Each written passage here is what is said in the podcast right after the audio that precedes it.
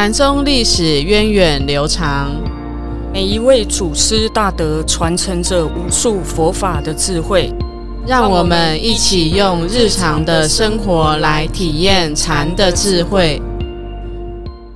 各位听众朋友，大家好，欢迎收听《禅不禅》，我是常正法师，我是延舍法师。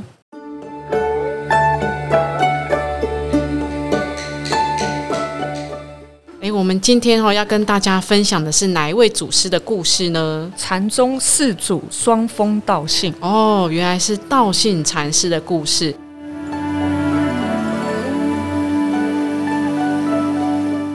其实我们在上一集有小小的剧透了一下，就是道信的小时候，对他小时候，但是我们是只是知道他十四岁去找三祖生禅禅师得到指点。那在之前呢？之前他发生了什么事情？法师，你知道吗？就是道信出生的年代呢，其实他是在魏晋南北朝那很混乱的年代，很混乱。嗯，然后虽然在史书上记载那个时期王朝的更迭，嗯，然后其实南朝的佛教发展是非常的隆盛的，是。然后他史书有记载说，哎，在陈陈代的时候，寺院有一千两百三十二所。那森尼有三万多人，好多人，然后文武百官也都学佛。但其实当时有刚才有提到那个灭佛嘛，嗯，嗯所以呢，其实道场的景象是四维的，而且僧团并没有什么制度跟规矩，所以这让人也很疑惑哦。你看，看起来好像佛教很兴隆啊，什么建筑很宏伟，而且都是很多地呀、贵族在支持，对，文武百官在支持。可是为什么会？后来会变成灭佛，然后僧团的规矩好像也没有办法有一个很好的持守哦。怎么会这样呢？僧众们啊，可能因为也是时局的动荡吧，就变成只为了求三餐的温饱，所以根本谈不上所谓的了脱生死的修行。嗯，所以那时候道信小时候其实他是很心慕佛法的，嗯，可是其实他并找不到一个真正的善知识。嗯，所以他他那时候有找到一个老师，他七岁就出家，哇，好小小沙弥，对，小沙弥。然后他遇到一个老师，但是这位老师的戒行并不是那么的清净，这样。哦。可是这个道性呢，他并没有跟随这个老师就放逸了，他是秘密的，不要让师长知道的。然后他自己，他也有劝谏师长，但是后来他发现，哎，师长好像。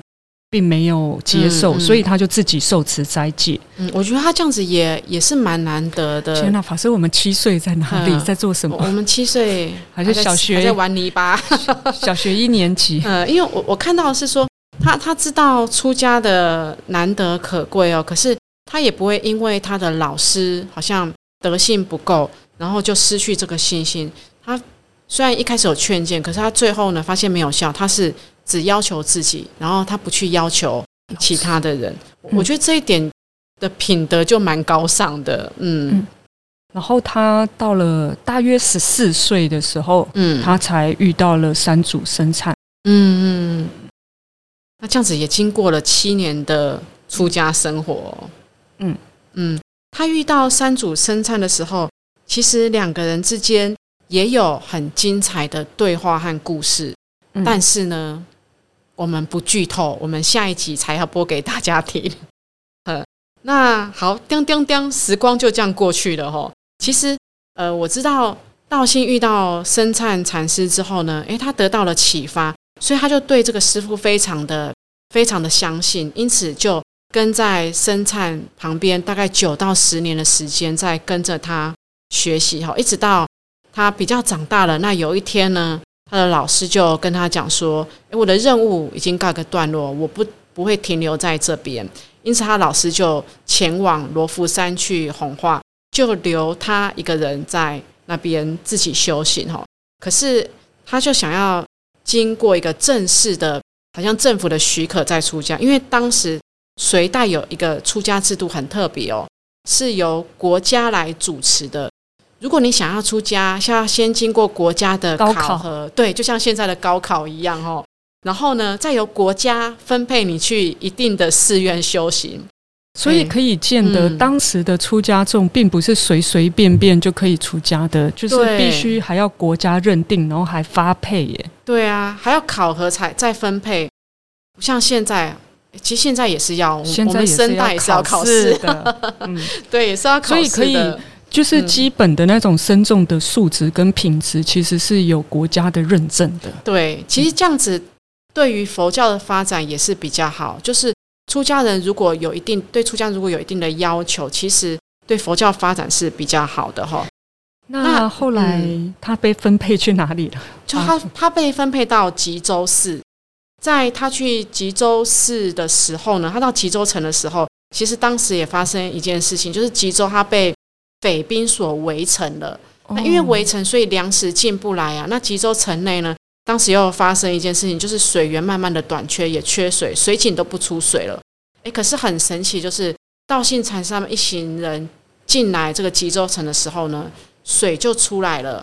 所以当时的官员呐、百姓都觉得这是一件很吉祥的事情，就对这些出家众呢，诶，有那么一点点信心。对，所以我们可能好像还是要看到一些神通才会。比较有信心哦，难免会做这方面的联想，因为本来都没有水，绍兴他们一来的时候就就有水了哈。对，那后来其实也也发生过，因为当时战乱嘛，所以匪兵围城，那这个官员也觉得很惶恐，想说到底怎么办呢？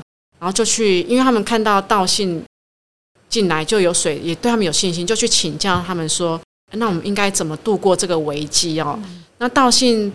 禅师呢，就召集大众，嗯，然后全程很诚心的念摩诃般若波罗蜜。那他们这样念的过程呢，外面的匪兵就看到说，哎，城上有非常高大威猛的护法神，哦，他们看到之后，他们自己也被震慑住了哈，然后就想到说，城内一定有很特别不平凡的人，所以我们不要再攻打这座城，他们就退散离开了。那也因为这样子的一个事件哦，所以吉州城内的百姓对佛法的整个信心就非常的、非常的具足，非常的坚定。嗯，这个是呃道信禅师他们到了吉州城所发生的一个故事。我听到这个故事的时候，我很不可思议，因为呢，我一般如果遇到危难的时候，我都念。阿弥陀佛，阿弥陀佛，阿弥陀佛，观世音菩萨，观世音菩萨。对，可是很特别哈，这边是念摩诃般若波罗蜜。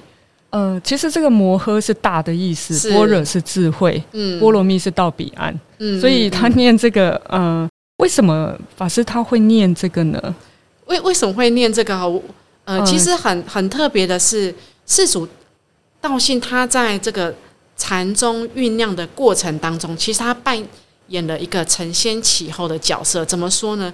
因为我们知道菩提达摩他带来了《楞伽经》，然后也也流传了《二入四行》这样子的一个文献下来。在《二入四行》里面的理入呢，其实讲的就是这个离体的根本哦，就佛法的智慧的根本。那这个智慧根本其实就是般若空慧啊。那到了世主道信的时候呢，其实我们也看到他之后在接引人的时候，也会用文殊般若经。所以，世祖道信他不只是传承了菩提达摩的《楞伽经》的思想，更融汇了其实当时非常盛行的《般若经》的思想，所以才会在这时候念摩诃般若波罗蜜，更是用这个摩诃般若波罗蜜来渡彼岸。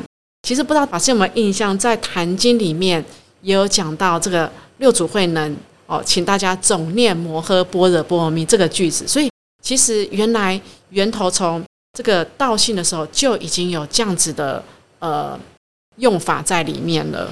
其实像我们现在法鼓山的早晚课早课的时候，也会称颂这个摩诃波我好喜欢这一段哦，念起来就是很色受。没想到是从这么早这么早以前就已经传持传承下来了。嗯嗯，就是持持这个摩诃般若波罗蜜的法门。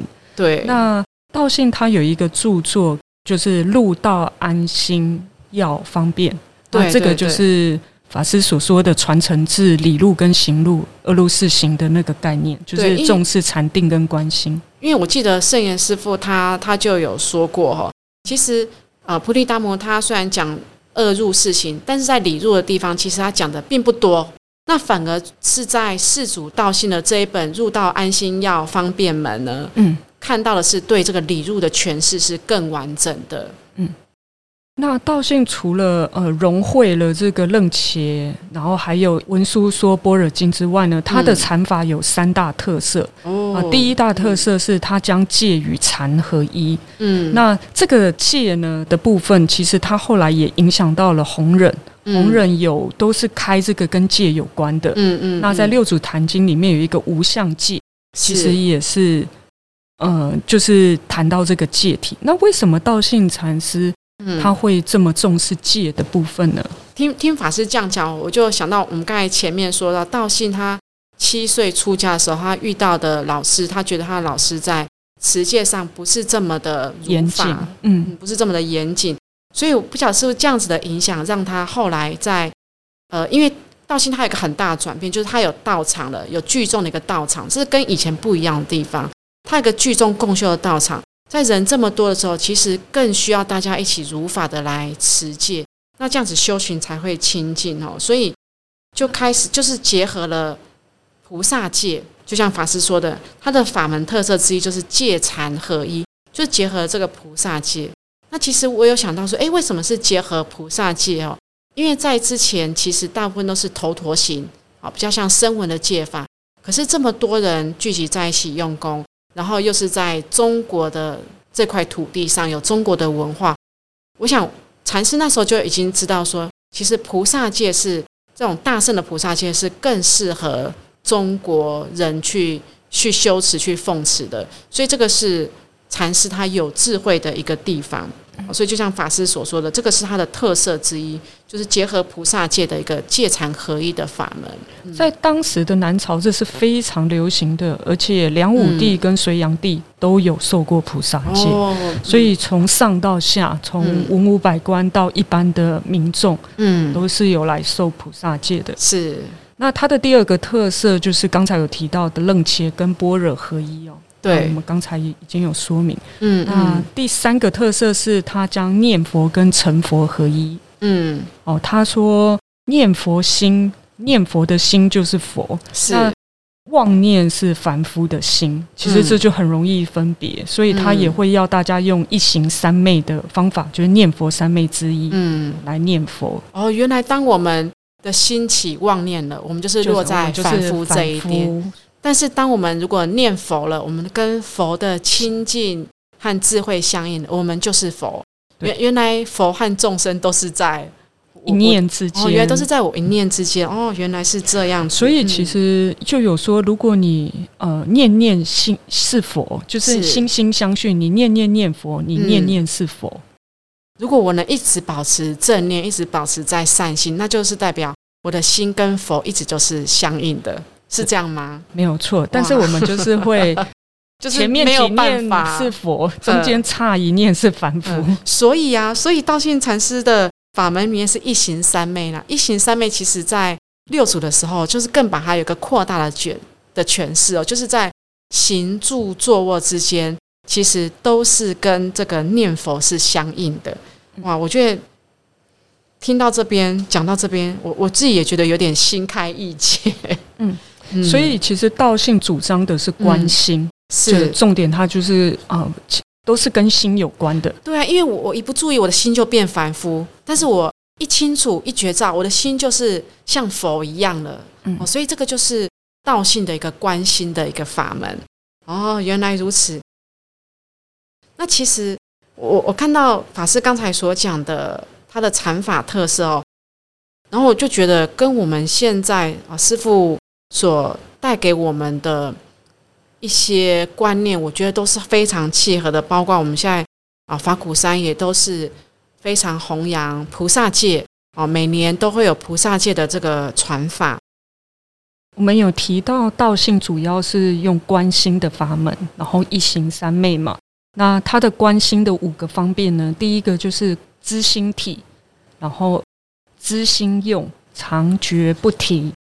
常觉不停，就是我们刚才讲的，就是念念相续，都是跟佛的心是相应的。常觉不停，然后常观身空寂，就是经常看我们的身体是空寂的。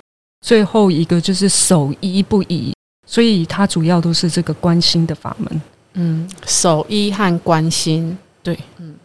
然后当我们持续，其实我们现在呃在禅堂里面的禅法也都类似是这样，止跟观是同时的。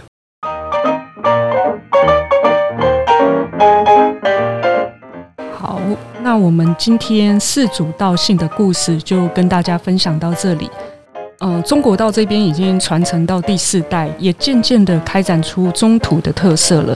那下一集呢，我们要来讲道信和他师傅生灿的一段小故事哦，请大家记得准时收听哦。我们下周见，拜拜。